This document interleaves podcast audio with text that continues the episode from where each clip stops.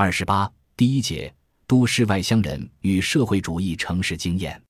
吭哧瘪肚的弄俩糟钱就买了火车的站票，到了大城市后慢慢体验，慢慢发现这嘎达的人都挺损，还一个比一个奸，要不就贼抠，要不穷的就剩钱了，还拿我当山炮，问我是不是看啥都新鲜。我说你们是不是都破草帽子没盐，跟我晒脸啊？东北人不是黑社会，不同于传统农业社会的土匪、山贼、响马或绿林好汉。常被笼统称为黑社会的现代江湖是一种城市经济和文化现象，但东北人不是黑社会，却有意将暴力的主体描述为大城市的他者。这种悖论式的空间和身份书写，是对大众文化关于东北人的定型化想象的回应。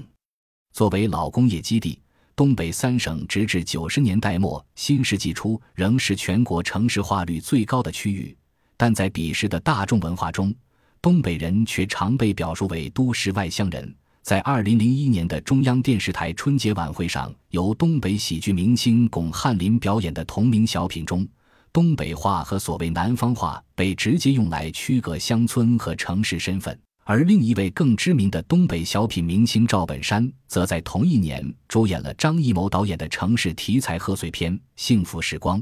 扮演一个贫困孤独的老国企工人，但其通常在小品中塑造农民形象的喜剧表演模式却并未因此而发生改变。同样是在这一年，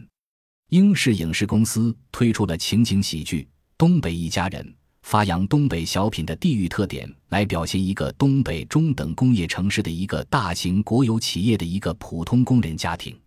东北一家人》。在后期制作阶段，采用了雪村的《东北人都是活雷锋》作为主题歌。这个脍炙人口的音乐评书，一方面将定型化东北想象的种种细节——高丽餐、酸菜、喝的少了他不干等等，进阶整合进传统社会主义时期的英雄之名——活雷锋；另一方面，则将这个曾经的历史主体之名完全戏谑化和他者化。其中与全剧的主题最相契合之处在于。由一起现代性事故车祸引起的活雷锋故事，乃是以乡村二人转的调子来讲述的。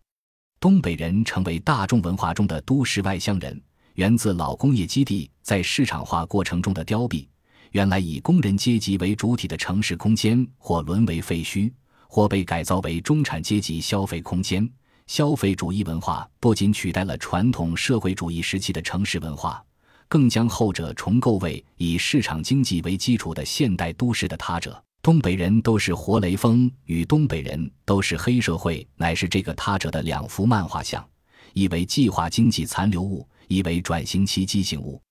而由东北人自己创作的老工业基地江湖故事的流行文本，往往既是消费主义文化的一部分，又携带着他未能驯服的社会主义城市经验及记忆。和东北人不是黑社会一样，东北往事也属于这类文本，并具有比前者更显著的历史纵深感。小说以四部曲的形式，将东北某工业城市的江湖往事划分为四个阶段：八十年代中期至九十年代之前为古典阶段，一九九二年至九十年代后期为拜金主义形成期，一九九八年至两千年，江湖组织开始具有黑社会性质。两千年之后，暴力、金钱和腐败权力相勾结的黑社会正式形成并常态化。江湖形态的更新和大历史的更动若合符节，它因此不仅是被讲述的对象，更是东北乃至中国城市社会变迁过程的叙事角度。小说的主人公赵红兵，一九八六年城市改革的后果开始显现，从老山前线复员回到家乡。一九八八年任狱。一九九二年市场经济元年出狱，一九九四年再次任狱，一九九八年国企工人大规模下岗的标志性年份再次出狱。通过他的一次次归来，已在当下日常经验中被遗忘的当年改革造成的一次次震惊，得以在陌生化的试点中复现出来。主人公每次进入或众人江湖，都是面对猝不及防的社会变革。自觉或不自觉地重新寻找位置和归属，并由此展现出与改革时代的新体制的关系。一九八六年，赵红兵复员后，被分配到某银行的办公室工作，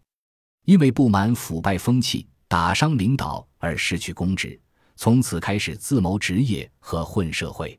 实行放权让利的城市改革，在保持单位制的主体地位的前提下，导致了最初的利益分疏和人际疏离，以平等主义、集体主义为核心内容的社会主义文化由此日渐衰落。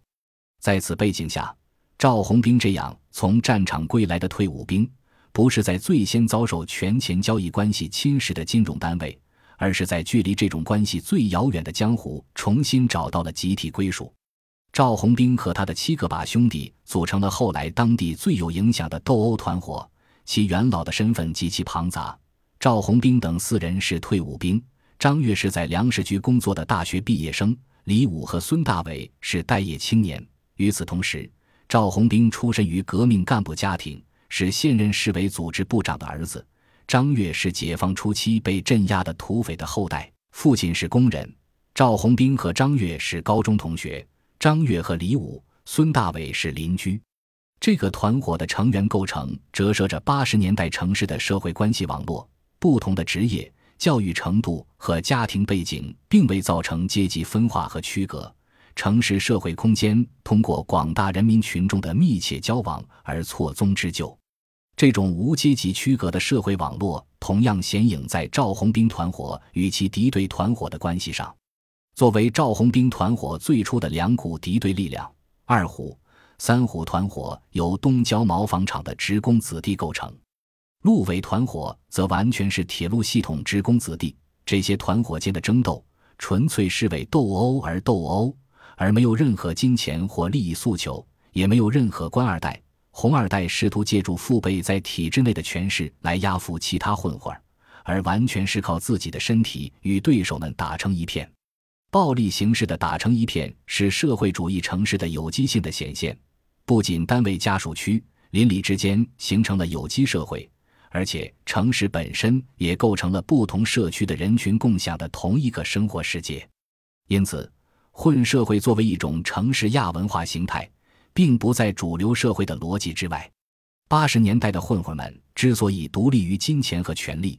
原因在于社会还没有在整体上受到这两种力量的败坏，而当社会主义城市为权力强制推动的市场化所摧毁，当这种城市的文化主体被排斥为都市外乡人，前市场经济时代的江湖也就被追认为了与体制关联密切的黑社会的古典形态。本集播放完毕，感谢您的收听，喜欢请订阅加关注。主页有更多精彩内容。